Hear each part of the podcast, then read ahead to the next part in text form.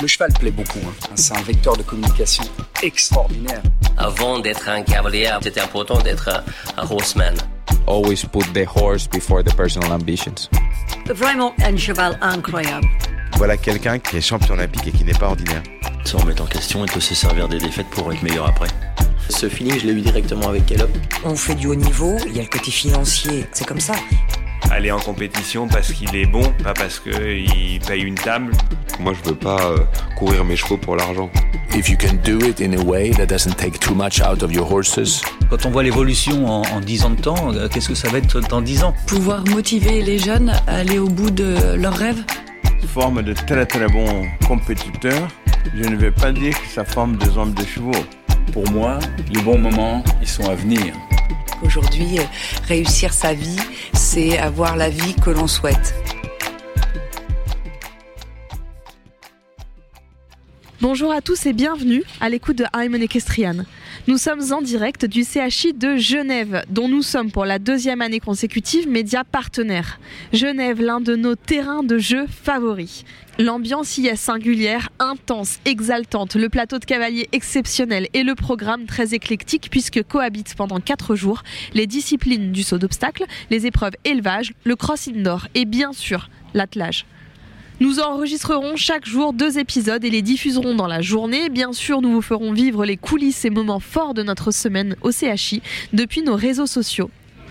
Vous le savez, nous, la voix, ça nous connaît, puisque ça fait maintenant 4 ans et demi qu'Aya Menekestrian est née. Ce podcast dans lequel nous avons enregistré plus de 100 épisodes, 100 invités qui se sont livrés, qui se sont souvent réjouis, parfois émus, et qui ont su chacun à leur manière vous transmettre leurs émotions. Il nous en avait d'abord convaincu au tout début de ce podcast. Yannick Bichon, notre speaker favori, nous avait témoigné à quel point la voix permettait de transmettre les émotions avec son audience. Alors cette année, nous avions vraiment envie de vous proposer un épisode spécial sur ce sujet. Et pour ça, nous avons fait appel aux deux grandes voix du concours épique international de Genève, celles qui commenteront pas moins que les Jeux olympiques de Paris d'ici quelques mois.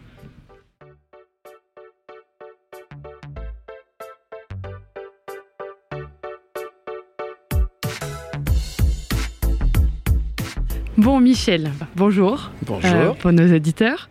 Est-ce que tu pourrais nous parler un peu euh, de ces mois à venir, euh, de cette préparation olympique en vue des Jeux de Paris? Oui, c'est vrai que bon, chaque année olympique, évidemment, est très particulière. Et je dirais, en tant que, en tant que Suisse, avec des Jeux olympiques se passant chez nos voisins français, elle a encore une autre dimension. On entend toujours beaucoup parler des, des Jeux olympiques, mais là, on a presque l'impression que, c'est chez nous, vu que, vu que c'est vraiment à notre porte. Ça ne veut pas dire qu'on y attache plus d'importance euh, qu'à d'autres Jeux olympiques, mais ça veut dire euh, bah, peut-être que le, focus est encore un tout petit peu plus grand là-dessus, en tout cas de, de l'extérieur sur, euh, sur les différentes équipes. alors, comme vous l'avez justement dit, euh, je serai plus en charge de, l'équipe l'année prochaine, mais des Jeux Olympiques, ça ne se prépare pas uniquement euh, durant l'année olympique. Euh, et, on a vraiment des cavaliers qui, déjà depuis plusieurs mois, planifient leur saison, planifient le programme de, leurs chevaux en vue de certaines échéances qui permettent aux chevaux de franchir différentes étapes. Et puis l'année prochaine, évidemment, il y aura le chemin des Coupes des Nations qui amèneront les cavaliers et, leurs chevaux aux Jeux Olympiques. Donc il y a la, la Longines League of Nations, il y a les Coupes des Nations lors des concours Rolex. Donc euh, il y a vraiment une planification qui, qui va être faite. Et d'ailleurs, on, se parle euh, maintenant et dans 4 heures très exactement, il va y avoir un meeting avec tous les cavaliers de l'équipe de Suisse euh, pour justement parler du programme, parler du programme en vue de ces, JO et parler du programme de cours de 2024 parce qu'il n'y a pas que les JO l'année prochaine, évidemment le focus est là-dessus, mais il y a aussi beaucoup d'autres euh, événements du 3 au 5 étoiles en Coupe des Nations ou d'autres événements. Il y a justement des milestones obligatoires pour vous en tant que sélectionneur ou, ou, pour vous en tant que euh, fédération.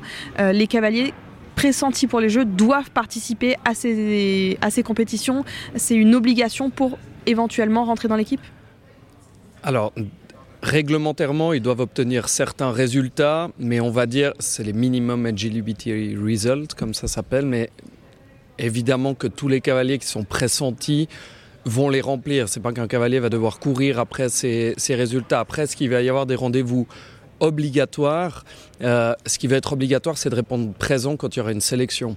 Parce que lors de la sélection, euh, ça va permettre aux chefs d'équipe, aux coachs et à la fédération de valider certains couples ou certains chevaux, ou alors justement de permettre à d'autres de montrer que ben, eux aussi, euh, ils peuvent, euh, ils peuvent y, prétendre. Après, il n'y a pas maintenant, euh, voilà, Saint-Gall il faut absolument que ça soit l'équipe olympique ou euh, Rotterdam, il faut absolument que ça soit l'équipe olympique. Non, il va y avoir un plan précis pour amener au mois d'août les chevaux A, B, C, D, E à leur pic de forme et ça va passer par un certain chemin qui sera décidé par le chef d'équipe euh, Peter van der Wey.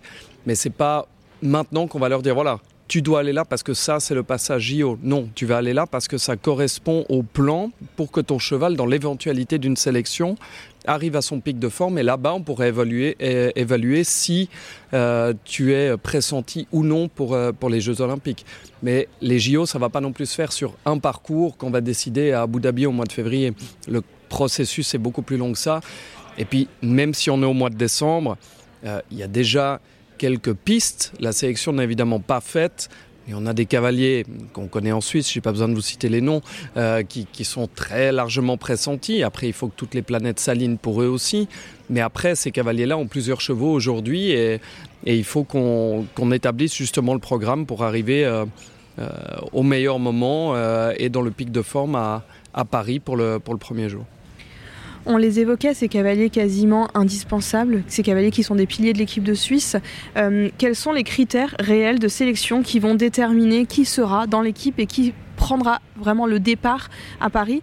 On pense notamment euh, aux jeunes cavaliers qui essayent eux aussi de pousser la porte de l'équipe, de faire leur entrée.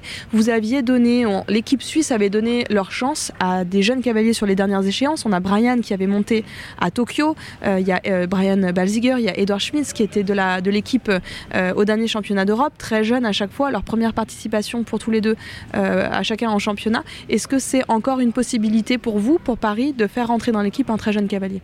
Les portes sont pas du tout fermées puisque la sélection n'est pas faite. Donc, euh, vous avez parlé de Brian Balsiger et d'Edouard, c'est des bons exemples. Il y a encore Elian Baumann en 2021 à Riesenbeck, même s'il a plus de 30 ans. Elian Baumann, euh, il a débuté en CSIO 5 étoiles en 2021 et, sur les concours auxquels on l'a sélectionné, il a été exemplaire des super parcours et du coup il a obtenu sa sélection pour euh, pour euh, les championnats d'Europe de Riesenbeck et il était euh, réserviste pour les Jeux olympiques de Tokyo.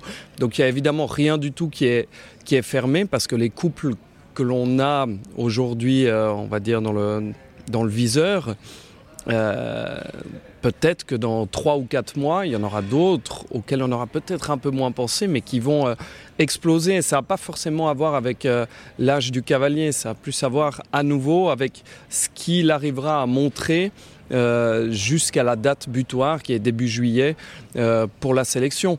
Après, on va pas se mentir, il y a l'expérience qui compte, il y a aussi quand on va dans un championnat ou dans une coupe des nations, mais encore plus dans un championnat, on doit avoir une équipe qui se bat ensemble. Donc ça aussi c'est une part de la sélection. On veut les meilleurs cavaliers, les meilleurs chevaux, mais on veut aussi euh, des cavaliers qui, qui sont là pour l'équipe et pour les autres. Parce que je dis toujours, si vous avez au JO 3, euh, trois individuels qui se mettent ensemble, ça marche pas. Alors on a une chance en Suisse, c'est que tout le monde se bat pour l'équipe de base. Mais il faut que voilà, la mayonnaise prenne, c'est pas très élégant, mais c'est quand même comme ça que ça marche. Il y a un, un autre critère aussi, euh, et c'est forcément ce format A3 euh, qu'on va connaître à Paris euh, cette année. Est-ce que ça joue aussi forcément dans la sélection? Alors déjà, je peux le répéter encore une fois, je suis totalement opposé à ce format A3, mais c'est comme ça et en fait, le dire apporte peut-être un petit quelque chose, mais de toute façon, on doit faire avec. Après, ce que ça signifie, n'y a pas de drop score, donc celui qui rentre en piste, euh, bah, il ne peut pas se, se il permettre, il n'y a aucun joker. Mais il ne faut jamais oublier qu'un cavalier qui rentre en Coupe des Nations, qu'on soit 3 ou 4, son objectif c'est d'être le meilleur. Il est là pour l'équipe. Personne rentre en piste en disant bon ben tiens peut-être que là je vais faire 8 points.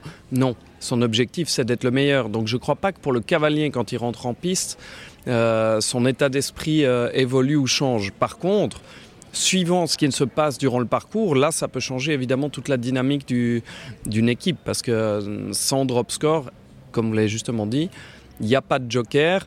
Et là, il faut être euh, voilà, mentalement euh, très prêt. Mais à nouveau, les cavaliers qu'on a en tête pour une éventuelle sélection pour les Jeux, c'est des cavaliers qui, on le sait, ont justement euh, cette force mentale, en plus d'être d'excellents cavaliers et d'excellents managers de leur carrière, parce que ça, ça rentre aussi en ligne de compte, c'est comment la saison est, planifiée, parce qu'on ne peut pas courir tout tous les objectifs à la fois. On ne peut pas faire de la Coupe du Monde, on ne peut pas faire des Coupes des Nations, on ne peut pas faire une finale de Coupe du Monde, on ne peut pas se dire qu'on va encore gagner une Coupe des Nations puis qu'on va encore être brillant au JO. Alors, en ta qualité de futur président de la fédération. Directeur, pas président. Ah, directeur, ok. En ta qualité de futur directeur, pardon, de la fédération, et euh, en duo avec le nouveau chef d'équipe, est-ce qu'il y a des choses qui vont être mises en place par la fédération suisse, des programmes spéciaux particuliers en vue de ces Jeux Olympiques en Suisse? Alors pas en vue de ces Jeux olympiques, parce que euh, ces Jeux olympiques, comme j'ai dit tout à l'heure, ils se préparent déjà depuis un, petit peu plus euh, euh, longtemps. Enfin, si je prends l'exemple de Steve Gerda et Dynamics de Belém, euh, Steve a, Dynamics en tête pour, pour les JO de Paris, pas depuis son titre de, champion d'Europe. Il a, il a réfléchi à tout ça et à tout le programme qui amène Dynamics là-bas.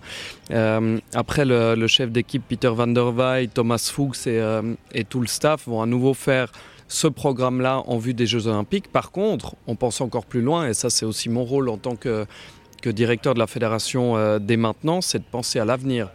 Et l'avenir, c'est justement, et vous le disiez en début d'interview, donner de plus en plus de chances à des nouveaux cavaliers, des nouveaux chevaux, des nouveaux couples, parce qu'il y a ces trois options-là, de faire de plus en plus euh, de Coupes des Nations. Et si on prend rien que les chiffres de cette année, en 2023, on, a 23 cavaliers différents qui ont participé à des Coupes des Nations en Suisse. Donc ça, c'est assez euh, extraordinaire d'en avoir autant, parce qu'on est finalement un petit pays. Mais on a 23 cavaliers différents et 32 différents couples qui ont fait des Coupes des Nations cette année. Donc cette philosophie, elle va continuer. Et quand je dis qu'on pense encore plus loin, on a un nouveau programme de formation de la relève qui va être lancé en 2024, ça s'appelle Swiss Equestrian Talents, qu'on avait baptisé une académie au départ, et maintenant qu'on a baptisé Swiss Equestrian Talents, qui est un programme de formation de la base avec des cavaliers âgés de 10 ans au tout départ, qui, nous sont, euh, qui sont sélectionnés par les fédérations régionales de Suisse. Et ensuite, il y a un chemin avec plusieurs étapes pour les emmener jusqu'au sport de, haut niveau. Euh, c'est un programme qui commence à 10 ans, qui termine à 25 ans, où on va leur donner les outils non seulement pour devenir des bons cavaliers, mais aussi, et ça c'est très important et capital, des bons athlètes, des bons hommes et femmes de chevaux et des bons managers de leur propre carrière. Et quand on dit manager, on parle évidemment de planification, mais on parle aussi de communication, de réseaux sociaux, de sponsoring, de finances, de droit, euh, de ressources humaines, parce que c'est des petites entreprises. Et ça, on le prépare pas pour Paris 2024, mais pour Los Angeles 2028, Brisbane 2032, parce que les futurs cracks ou, ambassadeurs de notre sport aujourd'hui sont dans les écoles d'équitation ou dans les cadres children ou, euh, ou juniors. Donc mon rôle maintenant, c'est justement pas de penser à l'année prochaine, j'y pense aussi, mais pour ça il y a les gens vraiment euh, chefs d'équipe, euh, managers du sport, etc. Mais de penser à plus loin, comment on peut trouver les futurs ambassadeurs du sport qui véhiculent non seulement des bonnes valeurs sportives, mais aussi des bonnes valeurs humaines. Si vous regardez les meilleurs cavaliers du monde aujourd'hui, pas seulement en Suisse, mais sont des bons cavaliers, mais ce sont aussi des bons ambassadeurs du sport avec tout ce que ça englobe. Michel, euh, on a beaucoup parlé euh, avec toi euh, dans l'épisode qu'on avait enregistré l'année dernière quand on a discuté encore dans ce hors-série enregistré pour Genève et là ce matin, ce midi pardon, euh, dans cet épisode de sport parce que tu étais sélectionneur de l'équipe euh, suisse, donc en lien direct et proactif avec la main sur les grandes décisions du sport. Aujourd'hui, tu vas rentrer dans l'équipe fédérale, tu prends la direction fédérale. Il y a aussi un enjeu côté fédération beaucoup plus large, beaucoup plus politique, euh, beaucoup plus populaire aussi, de faire rayonner les sports équestres et pas que les sports équestres de haut niveau, euh, de rendre ce sport attractif, de le rendre accessible, de le rendre populaire. Maintenant que tu euh, fais cette passation entre l'inside du très haut sport jusqu'à la direction fédérale, comment est-ce que tu vas traduire toi ton envie euh, et, et ces différents enjeux entre sport, popularité, accessibilité, etc. Tu as tellement bien parlé que j'ai presque envie de t'engager à la fédération. euh, non, non, mais c'est extrêmement intéressant ce que tu, ce que tu viens de dire là, euh, parce que il y a une stratégie à la fédération suisse, qui était rebaptisée d'ailleurs Suisse équestrienne. C'est pas pour rien, c'est pas seulement pour avoir un nouveau nom et un nouveau logo et faire joli, c'est vraiment pour mieux la positionner. Euh, Suisse équestrienne 2030, c'est un projet qui a été mis en place par le, nouveau président de la fédération, qui a débuté il y a un an et demi, bientôt deux ans, qui s'appelle Damian Muller, euh, passionné par, euh, par ce sport, politicien euh, très connu en Suisse, qui est lui-même sénateur, ce qui est aussi important par rapport à ce que je vais dire après. Et c'est exactement ça, c'est qu'on doit travailler à la base. La base, ça veut dire réfléchir à la manière dont on peut développer notre sport pour qu'il soit agréable et accessible pour les cavaliers, pour leur entourage et pour les organisateurs. Euh, pour les officiels aussi, formation des officiels, comment est-ce qu'on intéresse de nouveaux officiels, comment est-ce qu'on les forme toujours mieux pour que nos concours se passent bien, pour que les cavaliers aussi comprennent euh, ce qu'est le métier d'un officiel? Et comme je disais tout à l'heure, les futurs Steve Gerda ou Martin Fuchs pour parler de saut d'obstacles, ils sont où? Ils sont dans les écoles d'équitation aujourd'hui. Donc de nouveau, on doit amener le sport aux gens et pas attendre que les gens viennent au sport. Et ça, c'est quelque chose de très différent. Et on va lancer l'année prochaine une campagne dans notre pays, par le biais évidemment de, Suisse équestrienne, et c'est un projet que j'ai mis sur pied, sur la relation entre l'enfant et le cheval. Parce qu'il faut jamais oublier pourquoi nous sommes tous là, pourquoi aujourd'hui on est assis à Genève. Évidemment, on aime le grand sport, on aime rêver avec euh, des light shows, des prix, les plus beaux cavaliers, les plus beaux chevaux, les meilleurs cavaliers du monde. Mais au tout départ, pourquoi on est tous là, c'est parce qu'on a aimé le cheval. Et ça, il faut jamais l'oublier. Et quand on croise un cheval dans une vie, ça change complètement la perception qu'on a de, dans ce sport. Parce que je suis sûr que vous pouvez demander à n'importe qui, tout le monde se rappelle d'un cheval quand il était enfant qu'il a monté. Et c'est ça qu'on doit expliquer aux parents pourquoi c'est une merveilleuse école de vie, que c'est aussi une école de vie plus accessible que ce qu'on peut parfois percevoir depuis euh, l'extérieur. Après, évidemment, pour le très haut niveau comme ici, Évidemment, on parle de beaucoup d'argent, mais on parle de beaucoup d'argent dans tous les sports du monde. Il ne faut pas se leurrer. Hein. Euh, c'est évidemment qu'il faut avoir des chevaux, mais on, a des exemples de, de, cavaliers qui, au départ, n'avaient pas les moyens, et grâce à leur talent et à leur travail, ont réussi euh, à arriver jusque-là. Et on a aussi l'autre niveau qui est très très important, c'est l'acceptation de notre sport euh, auprès de la société. Pas forcément par rapport aux animalistes uniquement, bien sûr, ça, ça en fait partie. Et en Suisse, on a une loi fédérale très stricte en matière de protection des animaux, qui est la plus stricte euh, d'Europe. On va à la rencontre des gens qui sont contre notre sport à nouveau pour mieux leur expliquer notre sport, pas toujours venir en expliquant ce qu'on ne fait pas faux, mais aller vers eux pour leur expliquer ce qu'on fait juste. J'invite tout le monde à aller voir. Euh, parle de nouveau d'eux, euh, mais ce sont tellement des ambassadeurs incontournables de Steve et Martin. Aller dans leurs écuries et regarder la vie qu'ont les chevaux des gens ont l'impression que euh, certains qui sont contre nous, que les chevaux passent 23 heures dans un box et une heure dans un paddock avec le nez dans le poitrail. Ça n'existe pas. On ne peut pas faire ce qu'on fait là. Mais par contre, on a fait, je pense, ces dernières années, peut-être une erreur, et ce n'est pas un jugement, ça fait plusieurs années que je suis là-dedans aussi, mais on a fait cette erreur-là de laisser cette idée s'installer dans dans la tête des gens. Donc euh, montrons mieux ce que l'on fait de bien, comportons-nous comme il faut lorsque l'on croise quelqu'un quand on va en balade avec, euh, avec son cheval. Euh, et, euh, et si le cheval est accepté dans la société, si nos cavaliers sont talentueux, si nos jeunes et nos officiels sont formés, on va réussir à, à tous avancer ensemble. Mais il ne s'agit pas toujours, vu qu'on parle d'éthique, et je suis un peu long, je suis désolé, euh, il ne s'agit pas toujours de parler d'éthique et de se dire on a des règlements et on va les rendre toujours plus stricts. Ça sert à rien.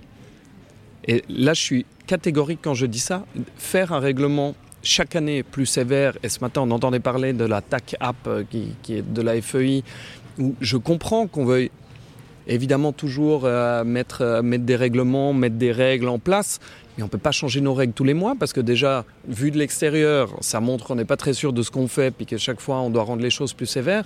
Moi, ce qui m'intéresse beaucoup plus, c'est comment expliquer à un cavalier que la règle est ici, alors on ne voit pas parce qu'on est en podcast, donc la règle est au chiffre 100. Moi, ce qui m'intéresse pas, c'est d'avoir des cavaliers qui sont à 99 et puis toujours de plus en plus près du 100. Moi, ce qui m'intéresse, c'est de les former pour qu'ils restent à 75, à 80 et qu'ils restent aussi loin que possible de la règle et qu'on leur explique ce qu'on peut faire avec un cheval, ce qu'on ne peut pas faire avec un cheval, quelles règles ils doivent respecter, sans toujours rapprocher la règle du cavalier. Non, ce qu'il faut, c'est qu'on explique au cavalier pourquoi il doit rester aussi loin que possible de la limite.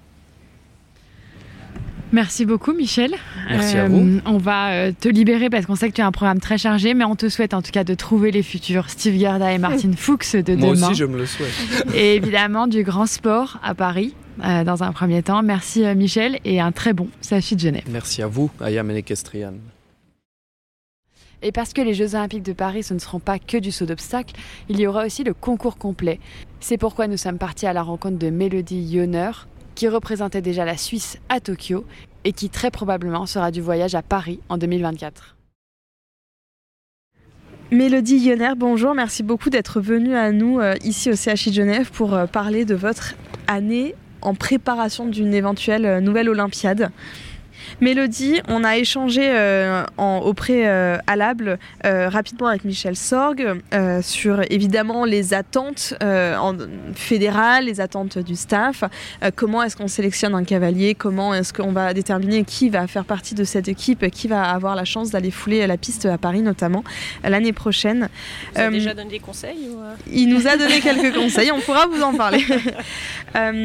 maintenant, c'est avec vous qu'on aimerait pouvoir échanger pour euh, vraiment rentrer dans le vif du sujet sur toute la partie euh, technique et toute la partie bien sûr athlète.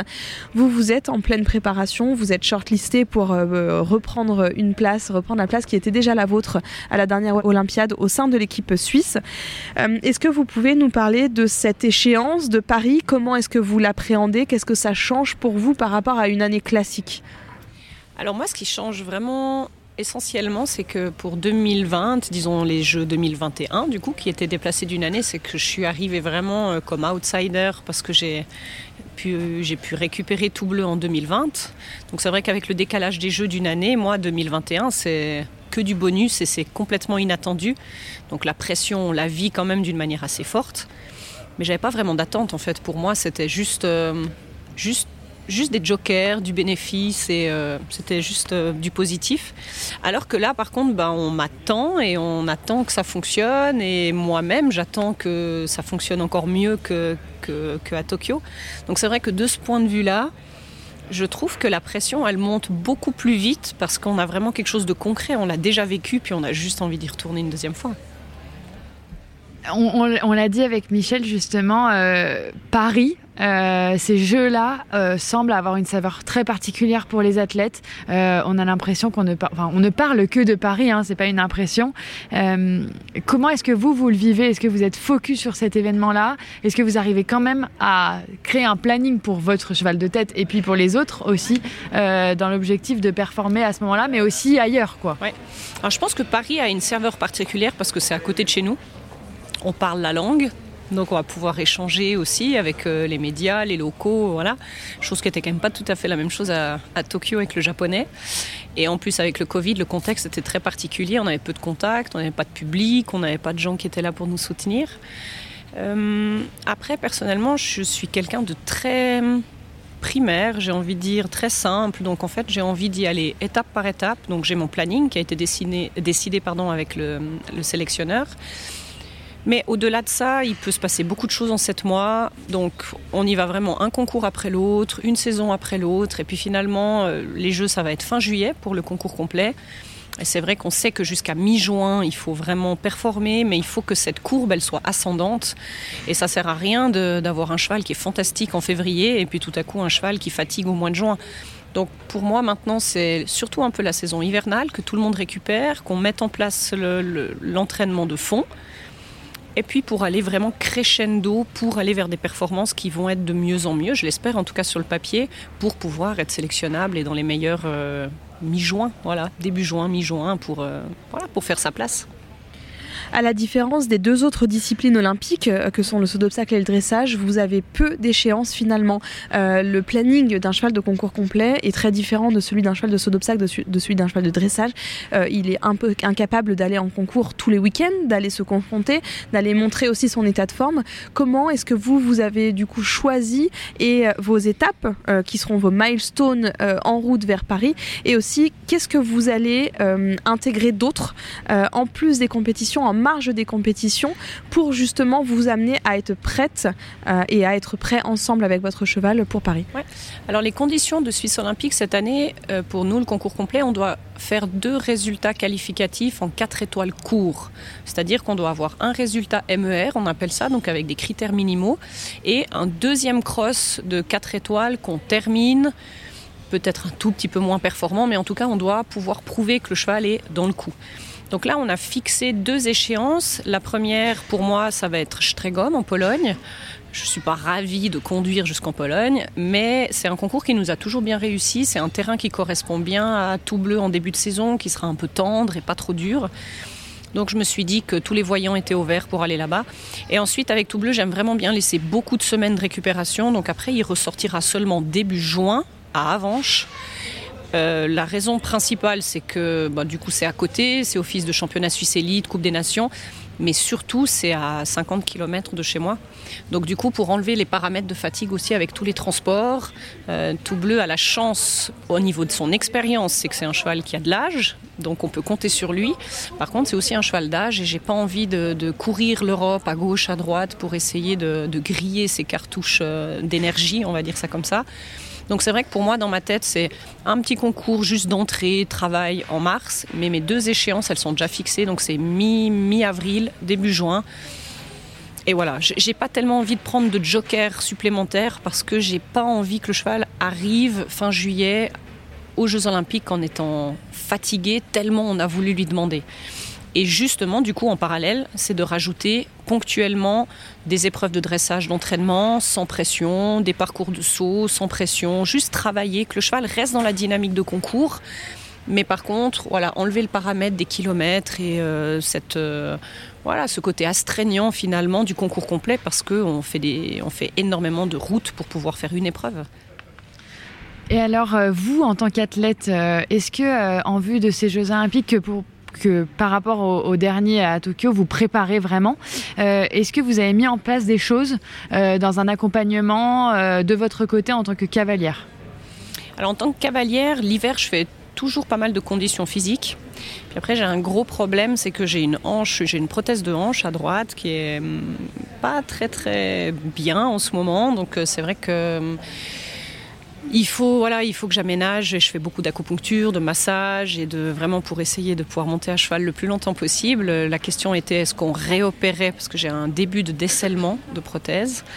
Donc la question était de savoir si on opérait cet automne, mais vraisemblablement il y a une convalescence qui est très longue, donc j'ai choisi un petit peu le choix, enfin j'ai choisi de, voilà, de manger des petits antidouleurs de temps en temps pour tenir le coup.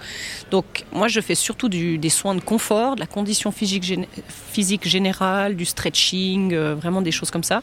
Et pour tout bleu par contre c'est un petit peu la même chose, finalement on est un petit peu similaire dans les articulations apparemment, mais du coup pour tout bleu même chose, on a mis en place l'acupuncture, des massages, vraiment que le cheval soit soutenu physiquement au maximum pour que ce soit pas seulement un athlète d'élite de mars à fin octobre, mais vraiment toute la période hivernale qu'on le chouchoute et qu'on qu essaye de lui faire du bien au maximum. Est-ce que vous allez aborder cette nouvelle Olympiade différemment? Vous avez euh, couru Tokyo, alors devant pas de public, c'était votre première expérience. Euh, on, se dit et on entend, il se dit et on entend beaucoup que le, les Jeux Olympiques c'est euh, pas comme un concours normal, que c'est une atmosphère, que c'est une pression euh, totalement anormale et à laquelle on n'a pas l'habitude d'être soumise. Est-ce que c'est votre cas? Et du coup est-ce que vous allez aborder les Jeux Olympiques de Paris d'une autre manière? Mmh. À Tokyo, je dirais que ce qui m'a interpellée par rapport à ce côté olympiade, justement, c'était vraiment les médias qui étaient beaucoup plus présents que même un championnat standard, standard euh, voilà, européen, mondial. C'est vrai que j'ai trouvé que la, la, l'atmosphère autour des médias, et ça j'ai trouvé vraiment impressionnant. Je ne crois pas que je vais l'aborder très différemment. Par contre, c'est clair que maintenant, je vais attendre de faire mieux qu'à Tokyo. Et puis, euh, mais, mais, personnellement, non, je ne crois pas, je crois pas que j'ai envie spécialement d'aborder ça différemment. Vraiment, un, ouais, un jour après l'autre. Et... Et alors, par contre, vous avez soulevé un point intéressant dont on avait parlé avec euh, Michel Asseret, donc euh, DTN adjoint Mhm. en concours complet en France. Euh, il nous avait dit, oui, euh, cette année, par rapport, enfin, à Paris, par rapport à Tokyo, il y aura le public, il y aura aussi la famille. Vous serez soutenu par vos familles, vos amis, etc. Est-ce que c'est alors il, a, il avait levé le point sur lequel est-ce que c'est bien finalement ou est-ce que c'est pas bien? Il disait que à Tokyo il y avait certains cavaliers à qui il manquait vraiment un soutien. Euh, pour d'autres c'était presque mieux de ne pas en avoir. Pour vous c'est comment? Euh, Moi, je me mets vraiment dans ma bulle. Donc, euh, c'est vrai qu'à Tokyo, j'ai- aucun problème déjà parce qu'on avait très peur d'être contaminé. On avait quand même des tests de salive tous les jours, donc on se mélangeait pas trop avec les autres nations. Bon, aller me coucher tôt le soir et lire un bouquin et m'isoler, c'est pas quelque chose qui me pose problème. Puis à Paris, bien entendu, c'est beaucoup plus près, donc on a beaucoup de gens qui essayent. euh, j'ai envie d'essayer de venir parce que Ouais. avoir des billets pour Paris c'est quand même pas tout Pas si simple. simple. donc je suis pas sûre qu'on aura beaucoup de familles et beaucoup d'amis mais je crois que effectivement, pour moi, à Tokyo, la chance était quand même que comme on est très seul, en fait, on est tellement concentré, on est tellement focalisé que je pense qu'effectivement, ça peut être une vraie chance. Et par contre, dans le cadre d'un- d'une Olympiade à Paris, de pas se laisser déborder et de vraiment se dire, ok, maintenant. On travaille, on fait notre, euh, notre job, on, ce pourquoi on est là. Et par contre, une fois qu'on aura passé la ligne d'arrivée, euh, quand c'est vraiment terminé, on ira faire la fête et profiter des jeux. Et ça, je pense qu'effectivement, c'est, hum, ça peut autant être un bien, un bien ou un mal. Pour ma part, avec mon caractère, m'isoler, c'est pas un souci. Donc, je pense pas que ça me poserait un problème. On a évoqué l'impact hein, que le public peut avoir ou ne pas avoir sur euh, le cavalier, mais c'est la même chose avec les chevaux. Euh, Tokyo, pas de public. Euh, de la même manière que quand on va sur un grand 5 étoiles, euh, je pense à Pau, je pense à badminton, Mhm. etc., on a beaucoup de monde tout au long du parcours qui vient porter en fait le couple. À Tokyo, c'était pas le cas.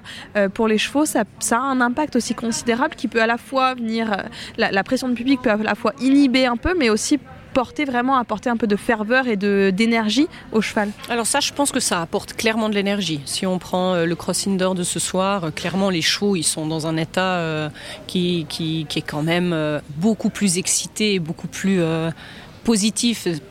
Quand on va faire un cross standard, c'est pas qu'ils sont pas positifs, mais c'est beaucoup plus neutre comme ambiance, c'est beaucoup plus naturel. Et si je prends par exemple, euh, en ayant eu la chance d'aller à Aix-la-Chapelle faire ce cross, qui, qui était vraiment splendide, il y avait quand même quelques milliers de personnes tout au long du cross. Bah, franchement, c'est vrai que quand vous avez le cheval qui donne un petit coup de mou, ou même vous, tout à coup, euh, tout à coup, il faut un petit peu se remotiver. Vous avez des, un petit peu des groupes comme ça, une pièce d'eau ou ailleurs, et qui vous motivent. Ça, je trouve que ça, par contre, ça vous redonne une pêche de folie. Et ça, par contre, je pense que que ce soit vos amis, que ce soit votre famille ou des gens que vous ne connaissez pas, c'est une ferveur qui vous porte, vraiment. Et c'est vrai que, bon, on parle de nation, mais c'est vrai qu'aux Jeux Olympiques, une chose par contre qui change énormément d'un championnat standard, je trouve qu'il y a encore plus ce côté nation, qui est aussi porté par le fait que, comme on est au village olympique ensemble, par nation, en fait, on a tous notre, notre costume, notre uniforme euh, typique. Et en fait, on n'est pas juste euh, quatre cavaliers suisses pour un championnat. On est, Vous êtes des on est, athlètes. on est des Ouais. athlètes suisses et on est porté par tous ces drapeaux. Et, et c'est une telle chance. Il faut tellement de planètes alignées pour pouvoir vivre un, des jeux. Je- C'est encore pire qu'un autre championnat. Donc c'est vrai que on est là et on profite de tout et les gens sont heureux pour vous. Je trouve qu'il y a cette atmosphère positive qui est, qui est vraiment qui nous transcende en fait. Et alors, est-ce que vous, à Tokyo, vous vous êtes inspiré euh, de tous ces athlètes justement qui ne sont pas cavaliers et cavalières, mais aussi euh, bah, de grands sportifs? Alors, c'était un peu particulier, si je ne me trompe pas, le village olympique, c'était assez. C'était neutre, ouais, c'était voilà. assez, assez, assez neutre parce que voilà, on se mélange pas trop, on n'ose pas trop, voilà, c'est clair. Mais euh, j'ai envie de dire oui et non parce que moi j'ai vécu mes, mes premiers Jeux Olympiques comme presque un petit peu un- quelque chose qui arrivait de nulle part et je réalisais pas du tout que, et même maintenant, je.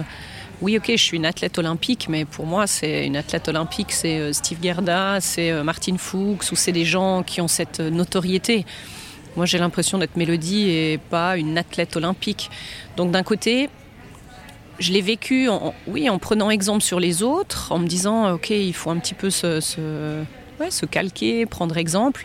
Puis d'un autre côté, j'ai juste l'impression que, que c'était tellement incroyable et irréel que j'ai fait ça comme une épreuve presque standard en me disant, euh, bah, en fait, je vais faire comme j'ai l'habitude et puis on verra bien.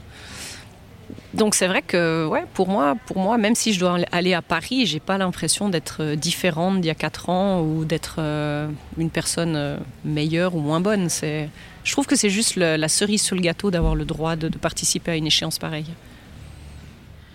Mélodie, on vous souhaite que euh, les planètes s'alignent une deuxième fois, que vous puissiez participer à cette aventure olympique qui sera d'autant plus extraordinaire que cette fois elle se rapproche de chez vous et remplie d'un public, euh, je pense, qui sera très enthousiaste. Merci beaucoup d'avoir pris le temps de parler à notre micro et puis Avec on plaisir. vous souhaite une belle épreuve au Cross Indoor euh, ce soir qui sera évidemment disponible euh, pour tous ceux qui voudraient le regarder euh, sur les différents live streaming. Merci Mélodie. Mille merci. Pour conclure cet épisode, il nous fallait évidemment l'un des piliers de cette équipe suisse. Martine Fuchs nous a fait le plaisir et l'honneur de répondre à nos questions. Bonjour euh, Martin. Merci euh, de prendre quelques minutes avec nous euh, pour cet épisode spécial CHI de Genève qui, l'événement est, je le sais, très important pour toi. Me permets de te tutoyer. Euh, et je sais que tu es très pris et très demandé, donc on va faire rapidement. Euh, tu as été cette année encore très performant. Euh, tu as fait une année vraiment extraordinaire, actuellement cinquième sur la ranking list mondiale. Tu as notamment été médaillé d'or par équipe lors de la finale des Coupes des Nations à Barcelone. Et puis tu as notamment fait l'exploit de remporter l'un des plus gros grands prix du monde, celui de Calgary. Bref, tous les feux semblent au vert pour que tu sois effectivement pressenti pour participer aux Jeux Olympiques de Paris dans quelques mois. C'est la raison pour laquelle on t'a un peu harcelé, Martin, euh, pour euh, faire cet épisode. Est-ce que euh, participer aux Jeux Olympiques de Paris, ça a une saveur particulière? Est-ce que tu vois les choses de manière particulière par rapport aux Jeux Olympiques de Tokyo? Bon, bien sûr, Paris, c'est encore, encore un peu plus spécial pour nous, euh, nous Européens. Euh, c'est pas loin de la maison. C'est une ville incroyable avec une histoire incroyable. Alors, euh, ouais, je me réjouis vraiment pour ces, pour ces jeux-là. Et puis, euh, j'espère que ça va être plus facile pour les spectateurs pour venir là qu'à Tokyo. Et puis, ça va changer beaucoup. On a parlé, Martin, hier avec Michel Sorgle, qui était votre, euh, votre chef d'équipe et qui va maintenant euh, prendre place à la fédération. Vous avez un programme un petit peu spécifique quand euh, c'est une année olympique. Il faut accompagner les chevaux sur, euh, non pas sur une année normale avec euh, des points ranking à les récupérer, mais vraiment préparer un cheval pour une échéance. Comment est-ce que ça va se passer pour toi quand tu fais ta projection d'année 2024 Quels sont euh, un peu les milestones que tu as envie de remplir pour amener ton cheval à être vraiment prêt le jour J, c'est-à-dire une seule compétition, Paris? Bon, j'ai beaucoup de chance que j'ai trois chevaux euh, euh, qui peuvent sauter les, les avec euh, Leonece, Konoce et Commissaire Petsy, j'ai vraiment trois chevaux exceptionnels. Et puis, je vais juste décider pas long avant, avant les jeux, lequel je vais monter. Euh, comme ça, je prépare tous mes trois chevaux, euh, qu'ils sont en forme en, en, été. Vraiment, pas- je fais un plan différent avec tous les chevaux, mais je veux que tous sont en pleine forme en, en été pour être prêts pour Paris. Après, qu'on peut faire une décision avec mon père qui est coach de l'équipe suisse et puis avec euh, le nouveau chef d'équipe, Peter. Alors tu parlais de plans euh, différents, tu vas faire varier ton plan en fonction de quoi pour chaque cheval? Est-ce que tu peux nous donner juste que- quelques lignes en fait pour chaque cheval? Oui, alors euh, Léon Echey, il va avoir une repos ici après, après Gen- Genève et euh, euh, de deux mois et après il va reprendre et il va faire une- un petit concours et de Dutch et après il va faire quelques, quelques Coupes des Nations et puis Aix-la-Chapelle.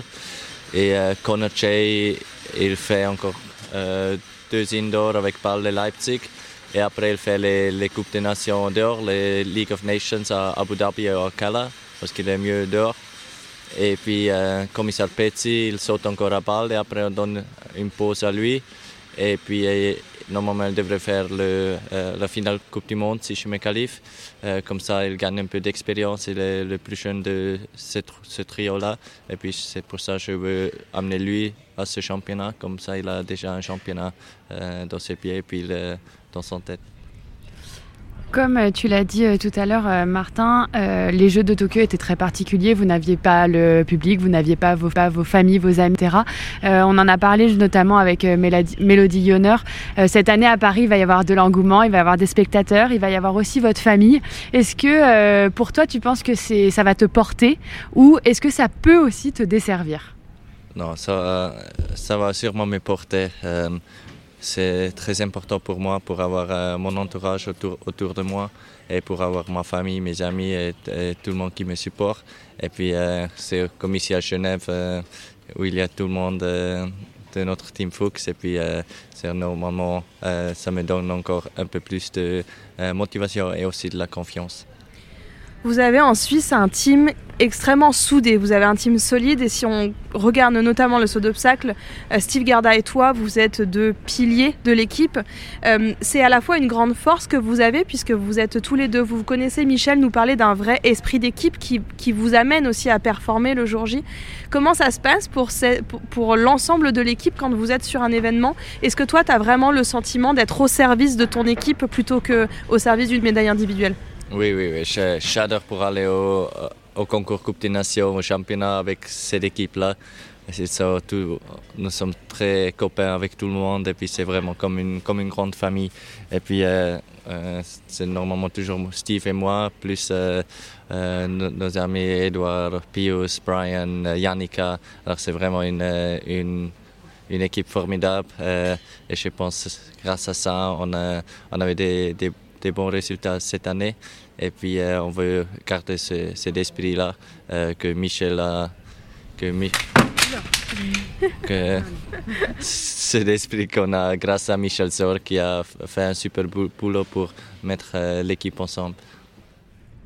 Euh, Martin, dans ce podcast, on a reçu énormément de, cavaliers, de cavaliers olympiques notamment, et euh, tous nous ont dit une chose participer aux Jeux olympiques, vraiment, c'est quelque chose de très particulier. C'est une compétition très particulière. Est-ce que tu confirmes?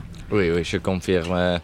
Euh, c'est vraiment un jour où ça compte le plus, et puis avec tous les médias, et puis avec ta nation qui est derrière toi, tout le monde regarde les, les chiots.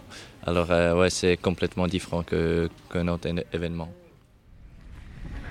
Martin, qu'est-ce qu'on te souhaite à Paris? Est-ce qu'on te souhaite euh, beaucoup de sans faute, une médaille en équipe, une médaille individuelle, l'ensemble du package? Bon, bien sûr, euh, j'aimerais bien faire une médaille au, au, jeu un jour. et puis, mais c'est encore, c'est encore tôt, tôt, pour penser à ça maintenant. je vais aller là pour donner mon meilleur pour avoir mon cheval en forme et puis pour euh, faire plein de sans faute et ouais, pour, j'espère que pour amener une médaille en Suisse. Merci beaucoup Martin, c'est tout ce qu'on te souhaite en tout cas. Merci d'avoir pris euh, un peu de temps pour nous. Merci à vous deux.